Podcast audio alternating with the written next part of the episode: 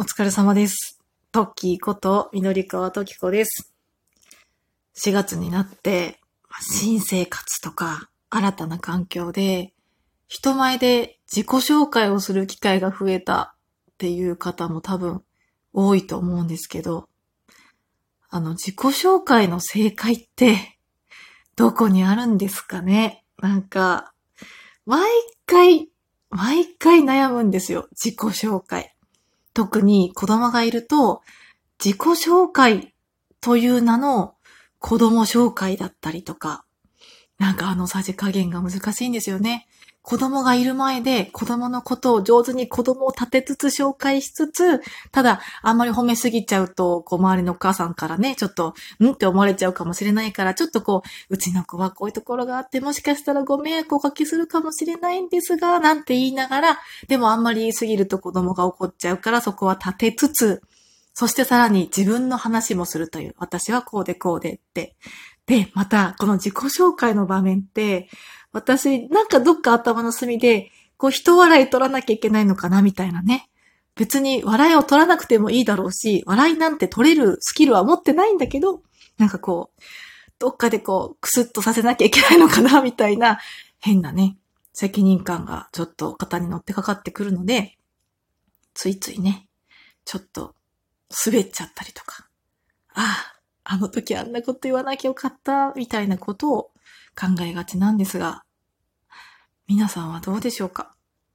よく思うのがね、あの、好きなアーティストはとか、その正解？なんかこう、本当に自分の好きなアーティストとか、本当に自分の好きな趣味とかって、意外とこう、いやー、でもみんなメジャーじゃないよね、みたいな時に、どこまでその自分の素を初対面で出すかみたいなとこって、結構悩みどころだったりしますよね。まあだから、そういう4月も、もう今22日かな？だんだん過ぎていっているので、だんだんとこう自己紹介のその重荷から解き放たれて、徐々に徐々にこうね、なんか素を出していかなきゃいけない、そんな時期だと思いますので、皆様ね、あの、精神のすり減りには気をつけて過ごしていただければと思います。改めましてお疲れ様です。トッキーこと緑川トキコです。この番組は無駄にシャイで、なかなか人前では素を出せない、でも本当は出したい、30代3児の母トッキーの一人語りな番組です。さて、今日は子育てトークをしていこうと思います。実は、昨日の夜かな、旦那が帰ってきた後に、久しぶりに子供のことというか、子育てのことについて、もう多分1時間ぐらい、もしかしたら1時間以上かな、なんとなくこう、語ってしまったので、まあ、その時のことをこちらでも共有していこうと思います。これを聞いてる皆さんは、いいパパって聞くと、どんな人が頭に浮かびますかね？なんだろう、なんか体操のお兄さんとかね、E テレの歌のお兄さんとか、あんな感じか、もしくはね、イクメン芸能人みたいなのでこう名前が出てくる、すごい子供のお話をテレビでする芸人さんとか、そんな感じなんですかね。なんか、なんでこんな話になったかっていうと、うちの旦那さんがあんまりね、子供のことをね、褒めないんですよ。うん、褒めないというか、褒めるんだけど、なんかこう、子供って結構、ああ、よかったね、頑張ったね、みたいな感じで幼稚園とか小学校低学年って褒められたりすると思うんですよね。オーバーリアクションな感じで。で、結構そのママさんたちって、どっちかというとそういうことやってる方が多いかもしれない。でも、うちの旦那さんはもともと、どちらかというと、普段のテンションも、まあ、低空飛行と言ったら怒られちゃうかもしれないけど、すごく冷静沈着な感じで、あんまりこう、なんだろう、感情の起伏が良い意味で激しくない方なんですよね。で、私はそういうところが助かってはいるんですよ。自分がこう結構感情の波がね、ワーキャーワーキャーしちゃう時があるので、そうやって常に低空飛行の方が隣にいてくれると、なんかこうちょっとこう、ね、そっちに引っ張られないで呼び戻してもらえるというか、そういう面ではすごく助かってるんですが、子供のこととなると、いや、もうちょっと、ああ、よかったね、頑張ったね、とかって言ってあげたらいいんじゃないとかって思ったりとか。あと子供と遊んでる時とかも、なんかもっと、もっとみたいな感じでね、そう、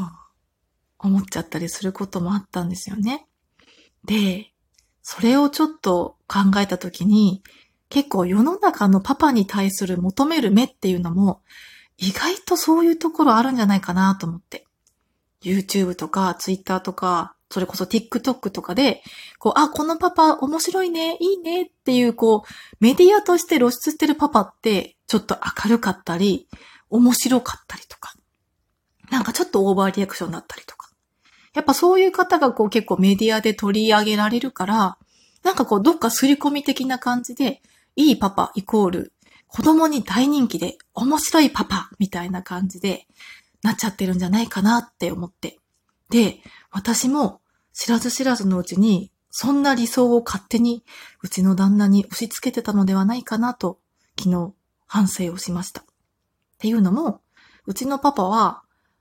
昨日話した話がね、なんかこう、感情を、なんていうのかな。嘘はつきたくないってやっぱり言ってて、こう、もちろん子供がすごい頑張ったりしたら、あ、よかったねって思うけど、ああ、よかったね、みたいな感じでは、自分の感情が出てこないみたいな話をしてたんですよね。感情が出てこないって言っても難しいけど、なんかそれは嘘になるっていう話をしてて、で、もちろんそのなんか仕事とかでやらなきゃいけないってなったらやるかもしれないけど、それってこう家族の前でもじゃあやるのかみたいな。こう感情をちょっとこう押し殺してというか無理してまでそのリアクション取ってほしいみたいな話になると、またちょっと違うよな、と私も思ってしまって、難しいんですよね、家族って。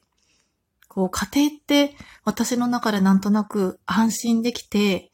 自分の素が出せてっていうところにしたいって思いもあるし、そういうところであってほしいなって思うけど、でも、家族だからって何でも許されるわけじゃないし、気抜いていつもこうブスッとね、なんかこう、何も気遣いもせずに接していたら、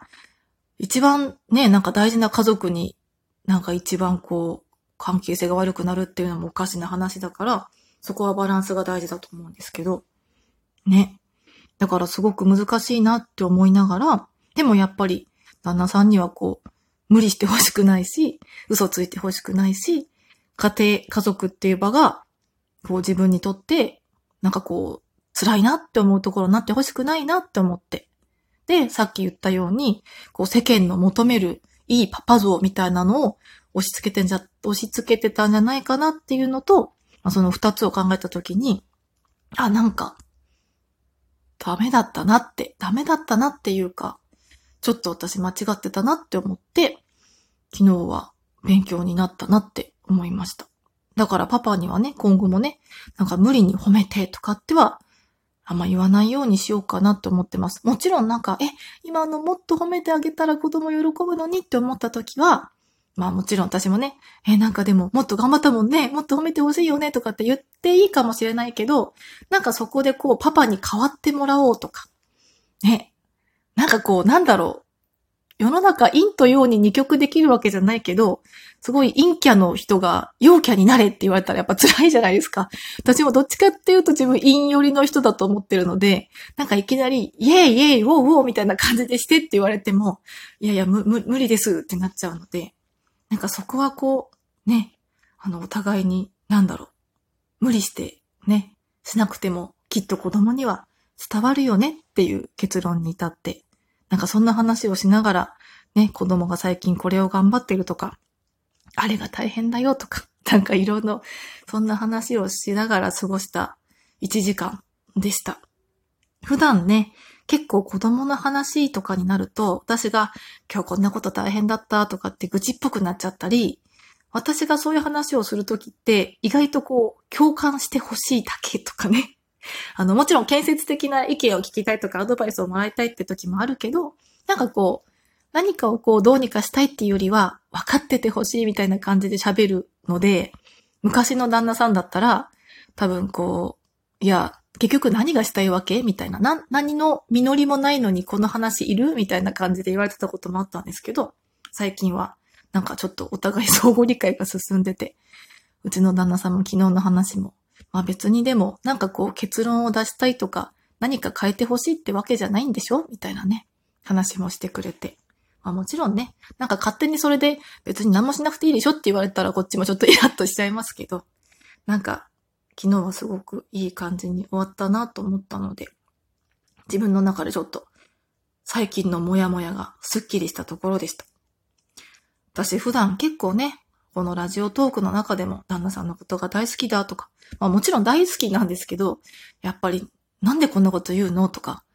え、なんかやっぱ違うよな、この人って思うところもめちゃくちゃやっぱりあるんですよね。あまり大きな声では言えないんですけど。だからこうなんか、ね、難しいですよね。結婚して家族になるっていうのと、恋人同士でこの人大好きっていうのもまた違うし、